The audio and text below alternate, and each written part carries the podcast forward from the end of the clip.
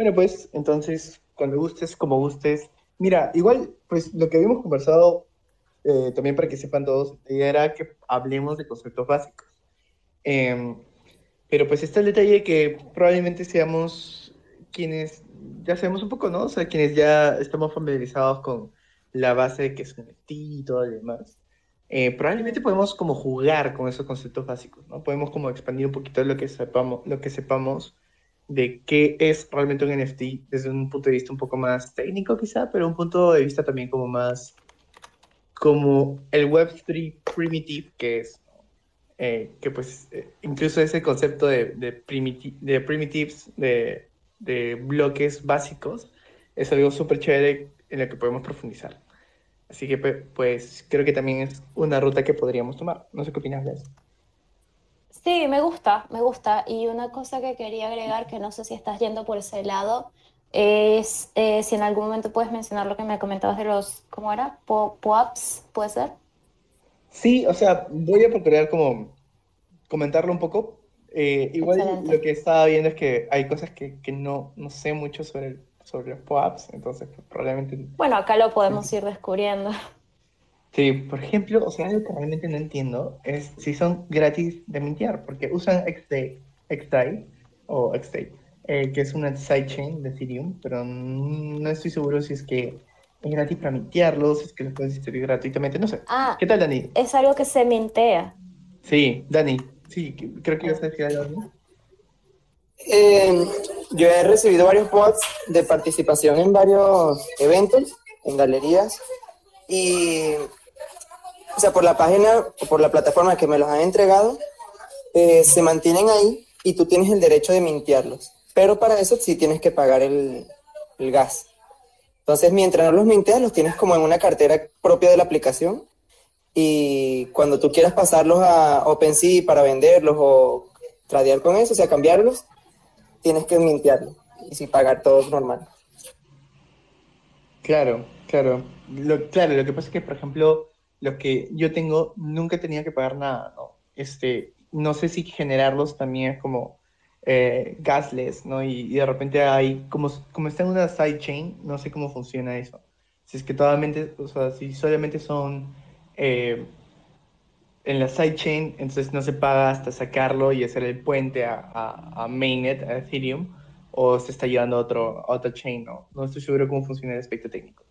Eh, bueno, también puede ser que por lo general no, no tiendo como a hablar mucho de, las cosas que técnicamente no comprendo muy bien porque siento que me puedo Pero sí, o sea, los principios básicos también le podemos mencionar, ¿no?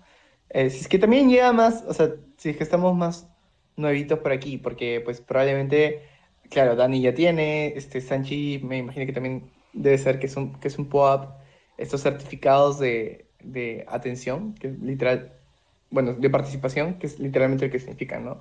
Proof of Attendance Protocol. Así que, pues, ahí veamos. De repente, cuando seamos más, ahí cubrimos ese asunto. La verdad que por mi lado eh, está bastante interesante y no, no, tenía ni idea de que eso existía. Eh, de hecho, mira, perdón que cambie un poco de tema, pero ¿sabes qué me está pasando ahora en la computadora? Que me sale el, el banner de los spaces me sale como con detalles no disponibles, me sale como si estuviesen finalizados, pero detalles no disponibles. Em, sí, me parece que está un poco, está un poco tocha la, la conexión de los, de los directos. Ahí ya me apareció nuevamente, pero bueno, perdón, para recapitular, lo que sí quería era eso, comentar un poco que yo no tengo ni idea de qué es un POAP, y no sé si quieres comenzar ya hablando de eso o quieres esperar por allá que entre más gente y pasar a algún otro tema. A mí la verdad me, me llama la atención, pero mm, como, como quieras. Yo creo que lo podemos cubrir, lo cubrimos despuesito, cosa que podemos hacer un poco más, porque incluso como más allá de solamente pensar qué es un POAP, yo creo que es chévere pensar qué aplicaciones pueden tener eh, y cómo pueden usar, cómo pueden usarlo también este, eh, artistas o colecciones de NFTs, ¿no? Eh, sí, yo creo que eso podemos hacer. Y creo que también sería muy interesante, ahora que ya estamos, este, eh, ya, ya, tenemos, aquí está, está Cholos, eh, Crew, también tenemos a Martín que, que se nos está uniendo, pues podríamos empezar quizá hablando como de, qué es un NFT exactamente, porque creo que el entender, o sea, cuando digo qué es exactamente, hablo de, del aspecto técnico también. Y creo que por ahí podría ser interesante revisarlo porque eh, pensar con qué estamos trabajando exactamente, creo que puede ayudarnos a, a imaginar qué nuevas cosas se puede hacer, ¿no? Entonces, Em, es básicamente si tú conoces bien tus herramientas, entonces puedes hacer más cosas con ellas, ¿cierto? Entonces ese creo yo que es como la idea de poder revisar este concepto que pues probablemente a estas alturas la gran mayoría de nosotros lo maneja un poco mejor, pero eh, nada, desagregarlo puede tener esta, este efecto interesante, ¿no? Um, de hecho, pues creo que podría... ¿Te parece? ¿Te parece, Blas? ¿Comenzamos así? Claro, te iba a decir adelante. Yo voy a ir haciendo un pequeño hilo de lo que vamos repasando. Dale, buenísimo.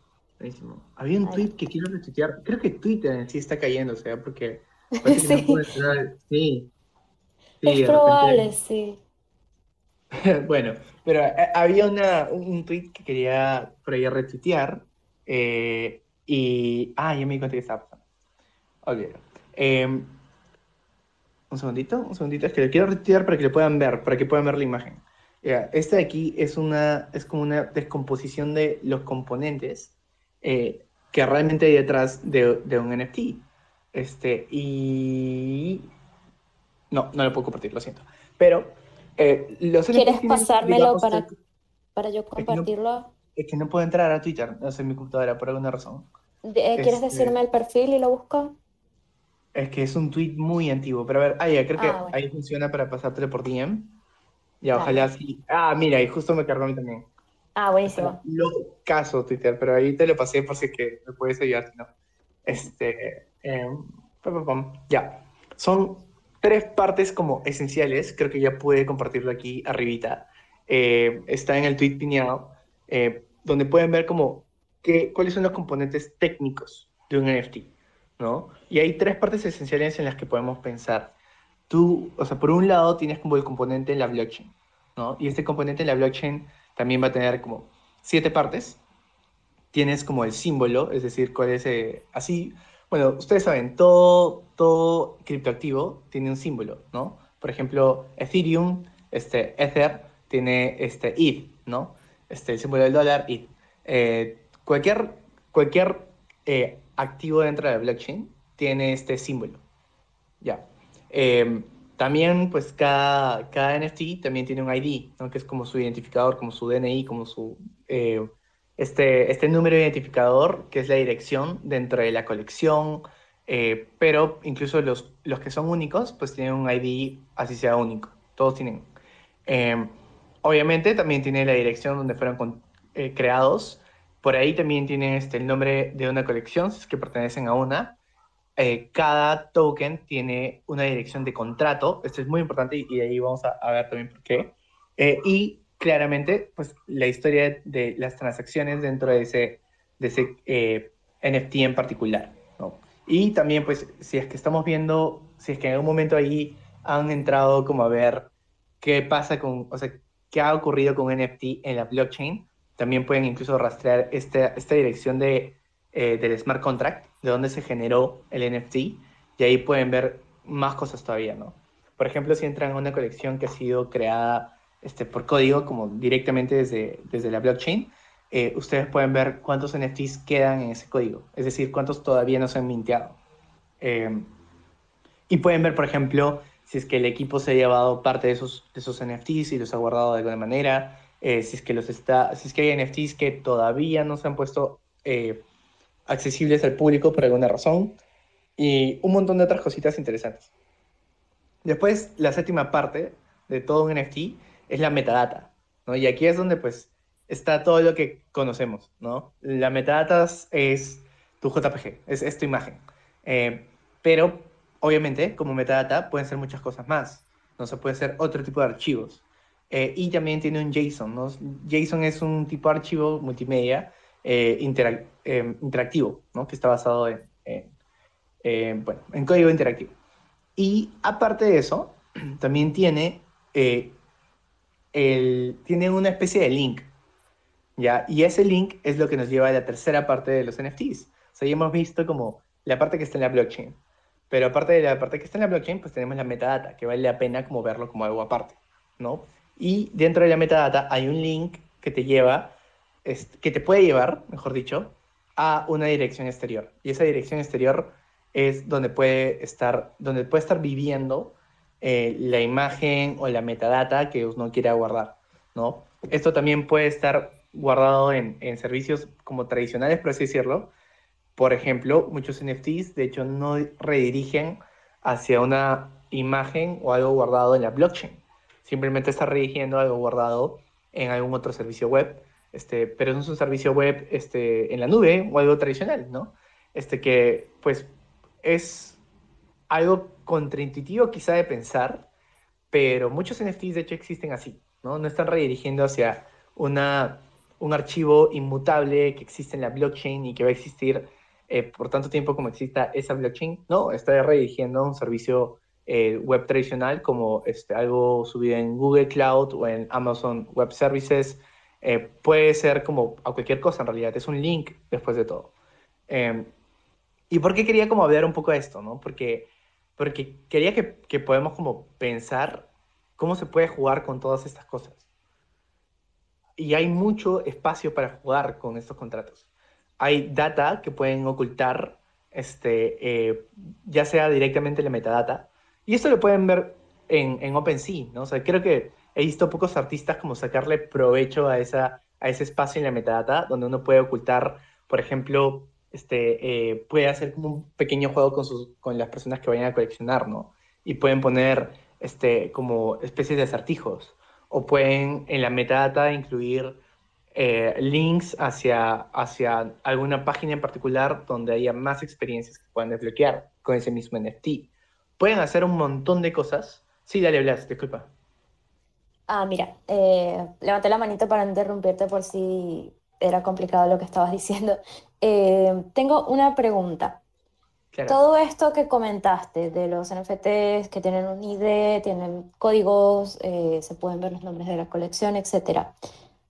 Todo esto se ve directamente en la información del NFT que te muestran, por ejemplo, plataformas como OpenSea o cuando compras el NFT, eh, por ejemplo, tienes acceso a toda esta información, ¿correcto?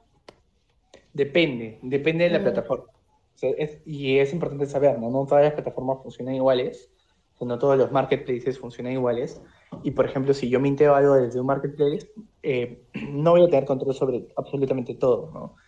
OpenSea te da el control de varias cosas, pero eh, pues no es como tú hacer el mismo código, ¿no? O hacerlo con, con alguien que, que, o sea, en colaboración con alguien que sepa programar. Eh, claro. Ahora, sí vale como la pena mencionar yo no sé programar este, smart contracts. Eh, los entiendo, puedo leerlos, este, pero, pero nunca he hecho uno. Entonces estoy hablando desde las cosas que uno puede apreciar en el código y uno puede entender como simplemente leyendo ¿no? y dándole un vistazo. Si sabes dónde buscar, puedes entender muchas cosas. Eh, y, y, por qué quería como hacer hincapié en estas cositas más técnicas? Porque creo que cuando ustedes empiezan como a entender el lado técnico del asunto, se dan cuenta que se puede jugar con un montón de cosas. Porque si uno puede, por ejemplo, dentro de la misma metadata, ocultar este, eh, otra pieza de arte, como de repente, no sé, pues los bosquejos de, de, la obra de arte que han subido, o de repente incluso pueden ocultar como, por, ejemplo, si estamos hablando de fotografías, en la metadata pueden, pueden este, incluir como eh, el lugar donde ha sido tomada la foto, no sé, pues su ubicación en Google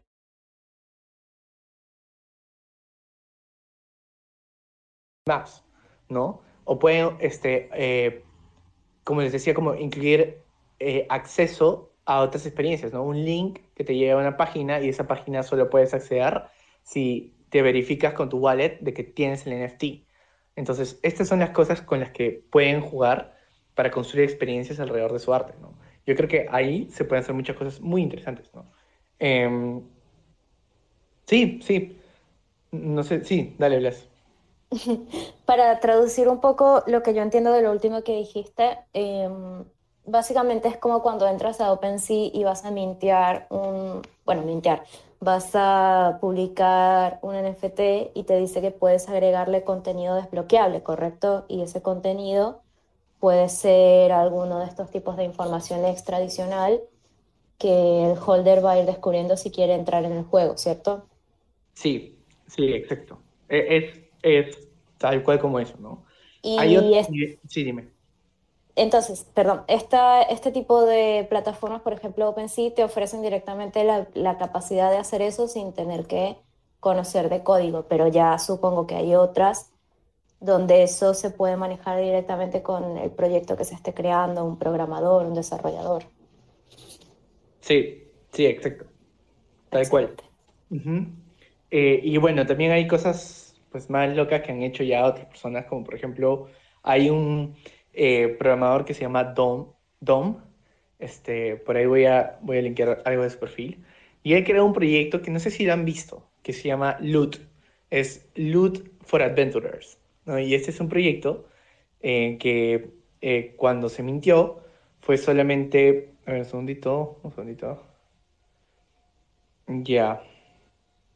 Cuando se mintió eran solamente como literalmente texto, o sea, blanco, sobre fondo negro.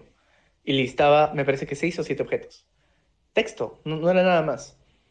En la imagen. En el código estaba escondido como básicamente eh, vistazos a lo que era una historia de un mundo medieval, de fantasía medieval. Y los objetos que listaban eran objetos que iban en distintas partes del cuerpo de un aventurero eran guantes, eran armas, eran este, eh, armaduras. Y ese era, esa fue una colección que se hizo gratis de mintear, era un experimento de este, de este eh, ingeniero. Eh, y él dijo, pues, si tú tienes tu, tu NFT de loot, pues puedes hacer lo que sea con él, puedes usar el código como se te, te ocurra. y luego dijo, no, espera, no, cualquiera puede hacer lo que sea sobre loot sea, empecemos a crear juntos, o sea, ¿qué podemos hacer con esto? Y, o sea, como es, es un eh, programador respetado, ¿no? Que tenía mucha, mucha llegada, entonces tenía muchos también programadores que lo seguían y empezaron a programar experiencias este, eh, virtuales usando el NFT o este, creando nuevos códigos que empezaran a, a, conversar con este también, con este NFT, ¿no? Y, ¿Y a qué me refiero con esto? Como les decía, esto eran solamente como objetos listados, nada más. Pero por ahí a alguien se le ocurrió hacer reinos, ¿no? Y esos reinos tenían atributos. ¿ya? Y los aventureros iban a ser exploradores de esos reinos. Eh, y otras personas empezaron a hacer monstruos. Otras personas empezaron a hacer pueblos o aldeas o reinos, eh, disculpen, o ciudades. Y así empezaron a crear un ecosistema. ¿no? Y ahora este, este ecosistema eh, es bastante, bastante, bastante grande. Eh, y de hecho también ha movido muchísimo dinero. Entonces, a ver, ahí les voy como a, voy a pinear uno de los últimos proyectos que han lanzado basado en esta, en esta colección, que claro, al principio era solo texto, solo código, pero ya luego empezaron como a llegar también artistas y empezaron a construir sobre eso. Eh, y yo creo que este proyecto es uno de los más innovadores usando el código detrás de NFTs, eh, y, ahí también iba mi segundo punto, detrás de, volver a hablar de qué es un NFT, pero entenderlo desde una perspectiva más técnica. Por favor, si son artistas y quieren como jugar con su arte como, eh, y están dispuestos como a, innovar y a llevarlo a, lados más eh, de repente locos con la tecnología, háganse amigos de, de, desarrolladores, o sea, de gente que, que sea como, que sepa el código. Porque yo creo que una de las cosas más interesantes que puede haber con toda esta tecnología es la gente jugando, ¿no? Como inventando cosas que realmente no existen, o sea, que nadie ha hecho antes, pero para que eso realmente pueda pasar, sí creo que es necesario que haya conversación entre distintos tipos de talentos, ¿no? Eh, y, que puedan como por ahí lanzar ideas locas de qué se puede hacer, de qué podría inventarse. Yo creo que en la multidisciplinar multidisciplinaridad de talentos es donde pueden como encontrar mayor innovación cuando uno se pregunta qué es un NFT y qué experiencias virtuales o incluso presenciales más adelante eh, podríamos construir encima de esta tecnología. Entonces, esa era pues un poquito la, intención que tenía como repasando este concepto de qué es un NFT.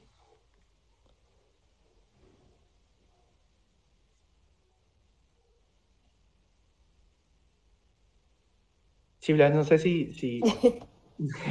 Sí, estaba justo publicando un tweet con lo último que habías dicho, recalcando un poco lo interesante y lo, importante que puede ser unirse con desarrolladores, siendo un artista para lograr locuritas, ¿no? Entonces, bueno, estaba un poco eh, en silencio. Em, está súper interesante lo que comentas y por un lado, a ver, si te soy sincera, la mitad de las cosas que, por ejemplo, se hablan en el tweet que, que dejaste piñado de, de qué es un NFT, eh, no las entiendo, ¿no? Sin embargo, eh, va por un lado lo que tú dices de tomarse el tiempo de aprender y de tratar de entender lo más posible qué es un NFT realmente en su parte más técnica. Y además de eso, pues sí, lograr crear una comunidad donde desarrolladores precisamente y programadores puedan trabajar juntos con artistas para, para poder descubrir propiedades nuevas que, tenga, que tengan y, hacer proyectos súper interesantes y súper... Bueno, es el futuro, ¿no? Al final esto es lo que el curso natural de, del Internet, básicamente. Sí, definitivamente, definitivamente. Eh, y también creo que es como muy, muy potente como hablar de colaboración en general, ¿no?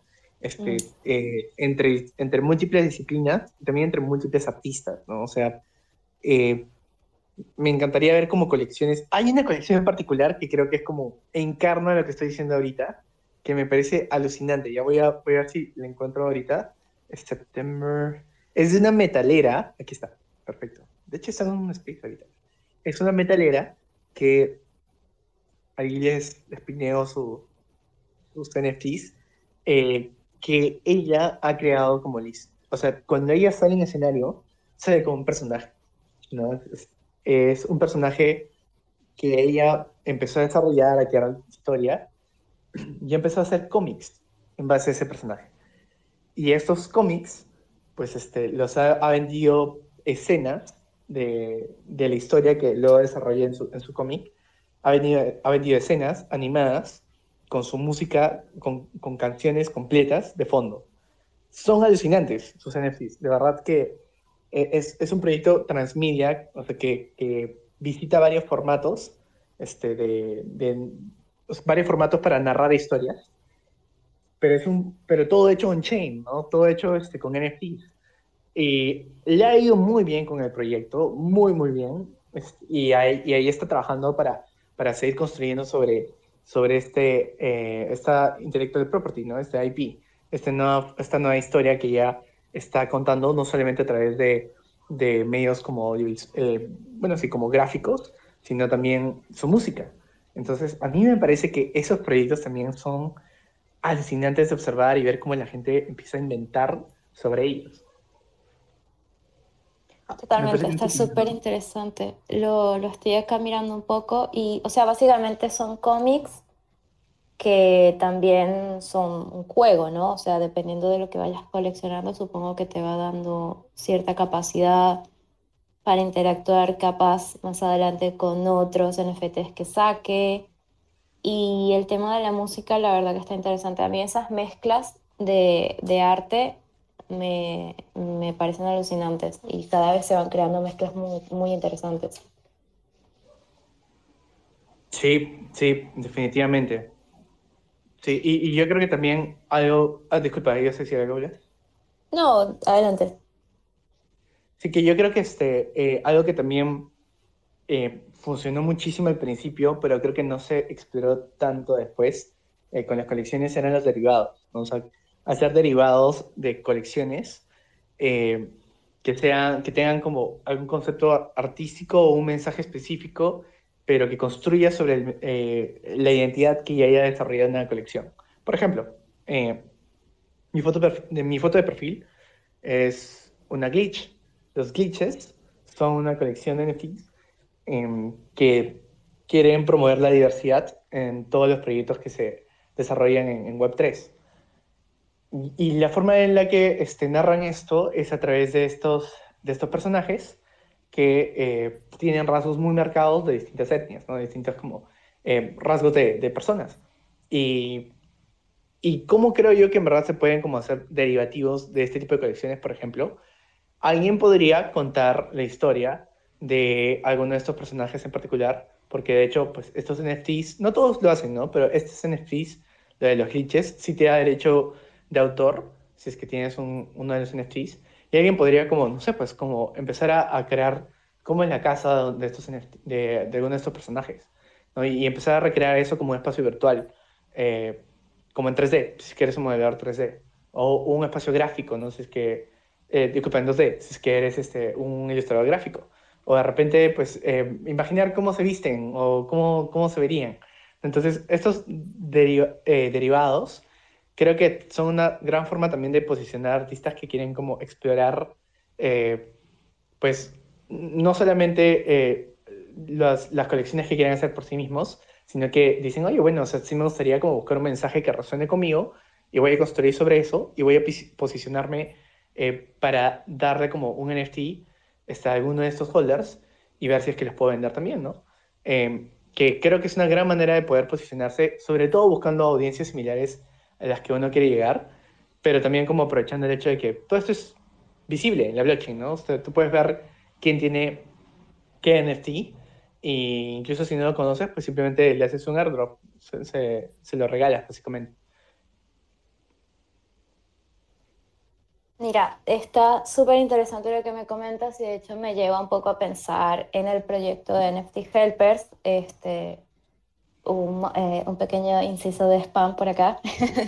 eh, me dejaste pensando en el hecho de que a mí me gustaría, y es lo, un poco en lo que estoy trabajando ahora, eh, que es crear un lore lo más extenso posible para el proyecto de NFT Helpers porque hay algo que es muy lindo y muy divertido, que es permitirle a las personas que se interesen en un proyecto, eh, darles la posibilidad de descubrir secretos, de unir puntos, de decir, wow, mira, esto apareció en este NFT, pero no aparece en este, pero sí en este, ¿sabes? Como darle un poco esa vuelta de, de permitirle a la gente entrar en un, en un universo lleno de, de, información que sea placentero descubrir y premiar esos descubrimientos, ¿cierto?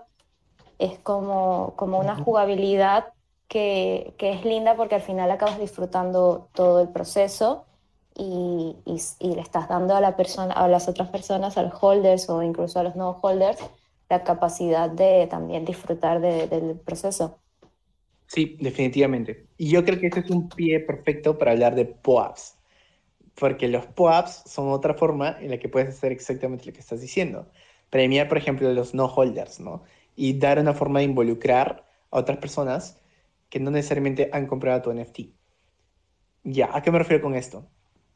Los POAPs este, son este protocolo eh, de participación, básicamente. Es un protocolo of attendance, este, no, proof of attendance, disculpen, protocolo, eh, que son básicamente son certificados de que has estado en algún lugar, que has participado en algún evento. Eh, y son también NFTs, o sea, también están programados de la misma forma, solo que este, eh, al menos eh, el, el, protocolo inicial, o sea, la forma, el código inicial está usando otro tipo de blockchain, ¿no? Está construido sobre Ethereum, pero no es exactamente Ethereum, cosa que pues programarlos, este, distribuirlos y todo lo demás era mucho más barato y permitía que sea escalable el hacer eso como certificados masivos y dárselo a la gente. Entonces los POAPs son esta forma de dar como certificados, o dar, es como, imaginen, han, visto, han ido como a un concierto, a un festival, a una feria, y te daban un pin, un pequeño como, este, eh, claro, un pequeño pin, un pequeño, un pequeño disco metálico que sea básicamente eh, algo que te puedes llevar y decir, ah, mira, yo estuve en ese lugar, estuve en ese concierto. Te lo puedes llevar como recuerdo ya, esto es exactamente un POAP, pero en virtual. ¿Y por qué también son interesantes los POAPs? Porque también son código. Y si está en tu wallet, si tú tienes como un POAP en tu wallet, también te puedo dar acceso a Discord, también te puedo dar acceso a todas estas cosas que se puede hacer con NFTs, pueden hacerse dentro de los POAPs también. Entonces ahí yo creo que eh, hay otra oportunidad eh, que uno puede explorar, ¿no? Y este, de hecho, creo que también es algo que podemos en algún momento experimentar eh, para hacer con estos spaces. O sea, para aquella gente que, que está escuchando, que, que, quiere participar, que quiere como ver cómo, cómo es el asunto, o sea, eh, si gustan, pueden mandarle como un DM a NFT Helpers y de aquí a un par de semanas, este, o de repente antes, les podemos hacer llegar un pop-up eh, por haber estado participando en este, en este Twitter Spaces. Cosa que eh, podamos tener como, pueden tener así como una especie de certificado de haber estado escuchando la primera, esta primera como temporada, por así llamarlo, de NFT Helpers. Entonces, yo creo que eso es algo que es bastante eficiente, pero no, bastante barato, accesible para experimentar con la tecnología y para empezar a crear experiencias y también eh, involucrarnos de una manera más cercana dentro de la blockchain misma, ¿no? Porque ya establece una relación distinta cuando, oye, te doy algo que es parte de las experiencias que hemos estado viendo juntos. Eh, y yo creo que pues también es una forma interesante de ya empezar a jugar con otros formatos que también están construidos sobre la misma tecnología de NFTs y blockchain, ¿no? Sí, entonces eso como en resumen es un poquito de qué es un POAP. Eh, y por ahí pues voy a ver si es que Twitter no se me bloquea, no, no, no, me, no me trolea, pues me deja también compartir otro, otro tweet que habla de, de por qué es interesante pensar en un POAP y cuáles son como las aplicaciones eh, actuales, pero también a futuro que pueden tener. Bueno, mientras Luis buscas ese, ese tweet, la verdad está súper interesante lo que comentas y sinceramente, por mí, eh, si quieren ya mandar un DM, perfecto. Y Luis, si quieres, podríamos hacer incluso una llamada nosotros para ir descubriendo o para hacer un pequeño tutorial de cómo crear un POAP o, o en qué páginas poder hacerlo y ver si ya directamente nos queda un tutorial para cualquier persona que quiera introducir estos POAPs a su proyecto, ¿no? Así que bueno, a los que están acá, eh, si gustan mandarnos ya el DM, el DM, para hacer esto que dice Luis y, ya empezar a premiarlos, adelante. Y, y bueno, me, me, gustaría que quede un poco pendiente poner un pin en, ese, en esa idea de hacer un tutorial de cómo hacer un POAP. Claro, dale, buenazo, buenazo. Yo creo que también es una forma, por ejemplo, creo que también es una forma en la que puedes premiar eh, a todas las personas que han compartido eh, tu, no sé, la primera vez que lanzaste eh, de qué iba tu colección. ¿no? O todos los que te apoyaron, todas esas personas que te apoyaron cuando empezabas como a hablar de tu arte, también, ¿no? Les puedes mandar un pop que sea una parte de ese arte, no o algo representativo, pero simplemente una forma de decir, oye, gracias por haber estado ahí desde un principio. De repente no compraste, de repente este, no, no pudimos como eh, no pudiste ser colector de esta, de esta colección en particular o de esta pieza en particular, pero gracias. Tengo un pop. O sea, es un detalle, ¿no? Es como, es un detalle eh, que, que, yo creo que es, es divertido, es, es, divertido de tener y me parece que también vale muchísimo la pena explorar qué más se puede hacer con, este, con esta otra tecnología.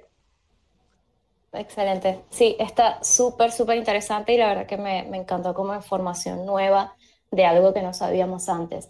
Y bueno, un poquito para recapitular, me gustaría, Luis, si te parece, tal vez dar espacio a preguntas, porque era jueves de conceptos básicos, sin embargo, nos fuimos un poquito a profundizar dentro de un par de cosas nuevas y no tan nuevas como lo que es un NFT, pero en su parte más técnica. Entonces, tal vez ahora hay personas que tengan preguntas. Recuerden que es la pregunta que creen que es más tonta, todos la tuvimos en algún momento o incluso la tenemos. Yo de hecho no soy la persona más experta en NFTs, así que adelante si tienen alguna pregunta o alguna aportación con respecto a, cualquier concepto básico que les gustaría aprender o, aportar, ¿sí?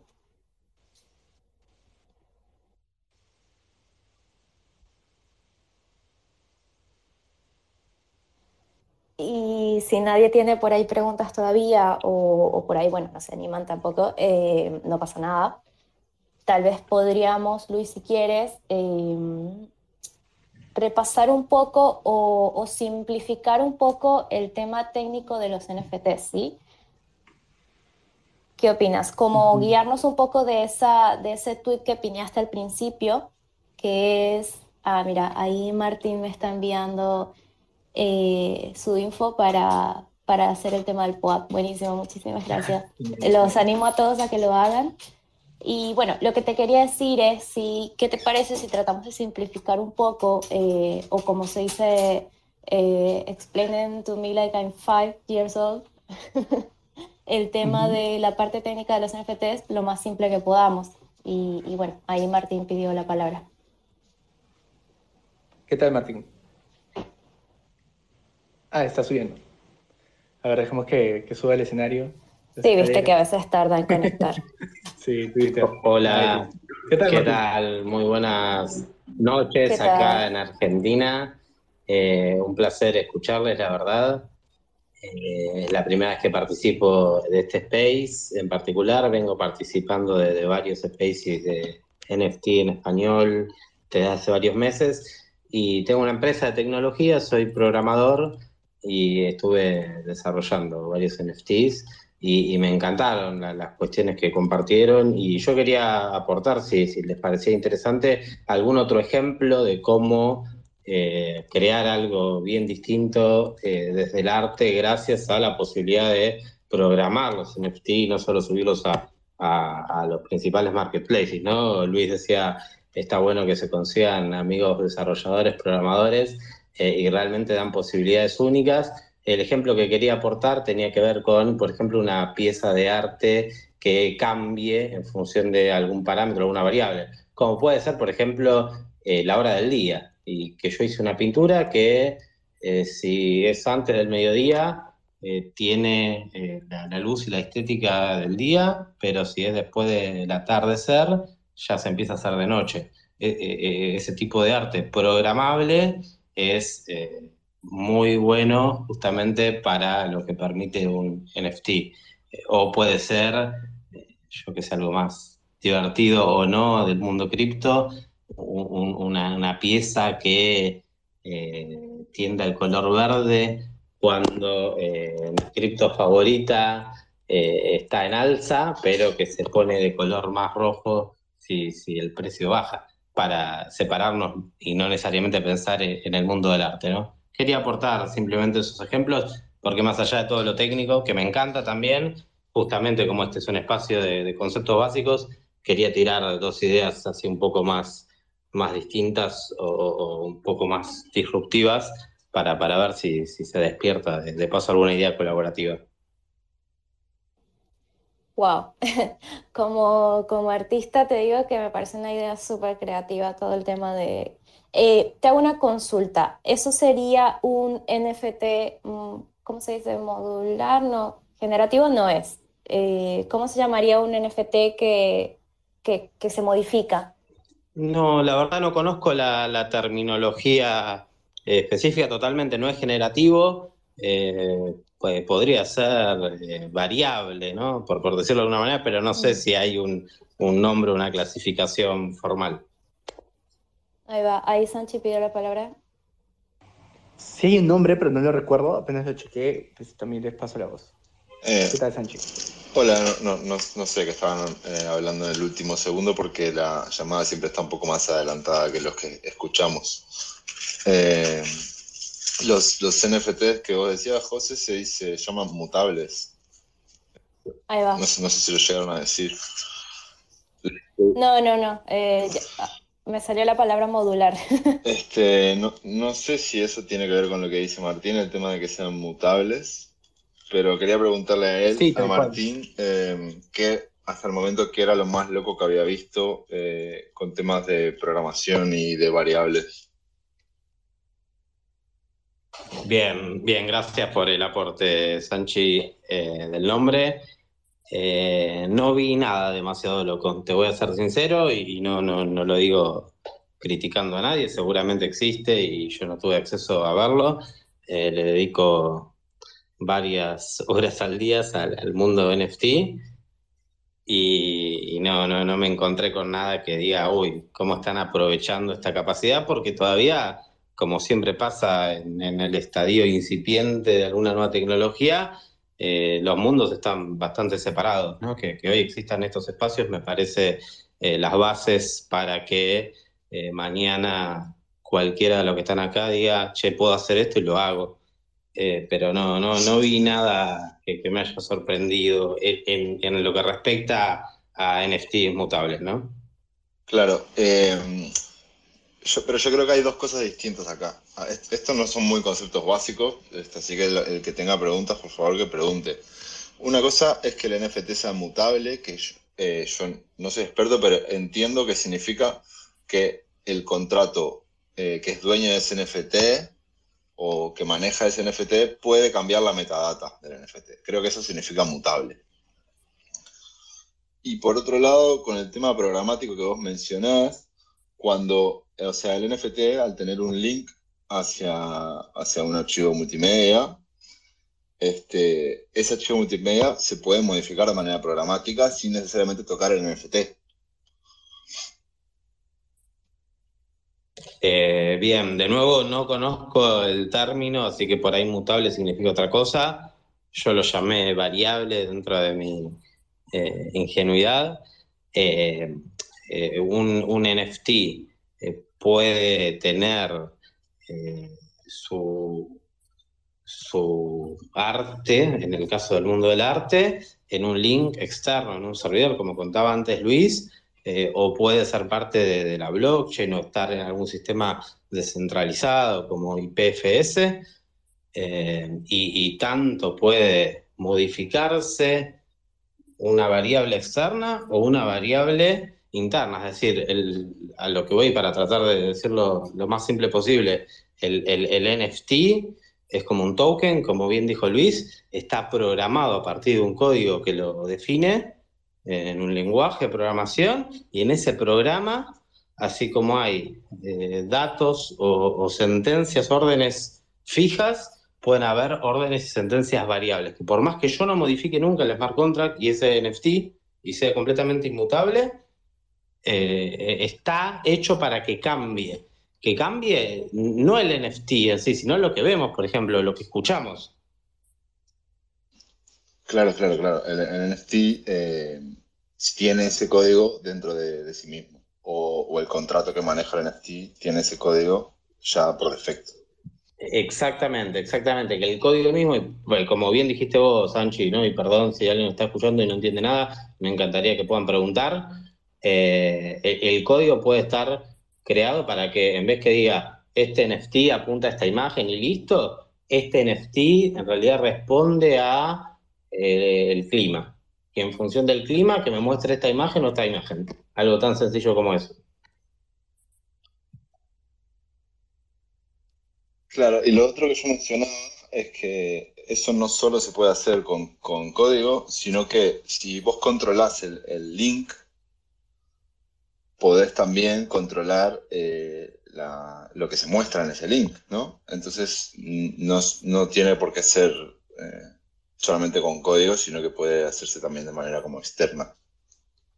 Totalmente, totalmente. Yo siempre lo, pienso en realidad desde el código porque a mí me conmueve toda la propuesta de la Web 3, no, no solo el mundo NFT, eh, que implica descentralización, ¿no? Como la base fundamental. Entonces yo particularmente, y esto es solo una apreciación personal, no haría un NFT eh, que esté publicado en un servidor centralizado. Claro, claro. Y che, por, curiosidad, ¿qué, estudiaste? Em, ¿Solidity? Sí, eh, los smart contracts que, escribo los escribo en Solidity. Eh, vi ¿Y, qué tal? ¿Es, fácil o...? Eh, si, si uno tiene conocimientos en programación backend, e, es bastante más sencillo de lo que me imaginé, sinceramente. es un lenguaje bastante amigable, hay muy buena documentación oficial, eh, eh, hay herramientas de, trabajo muy cómodas ¿no? para trabajar localmente y hacer pruebas. Eh, la verdad es que está bastante amigable para un programador, para una persona que programa, el acercamiento a estas tecnologías. muy pro. Muchas gracias por la, por la data. Por favor, un placer. Qué genial, me encanta esta conversación porque realmente explicaron un par de cosas que, que está interesante poder entender un poco más en profundidad y también de forma más básica, ¿no? Eh, Elodia pidió la palabra hace un ratito. ¿Te gustaría hablar ahora? Hey, eh, hola. Em, eh, yo tenía una duda por un poco más mundana, porque ya ahí se fue todo un poco. Y bueno, nada, justo mi hermano es programador, así que me parece igual interesantísimo. Tengo unas ganas de hablarle ya mismo. Pero volviéndome un poco más, yo soy em, ilustradora a esa parte.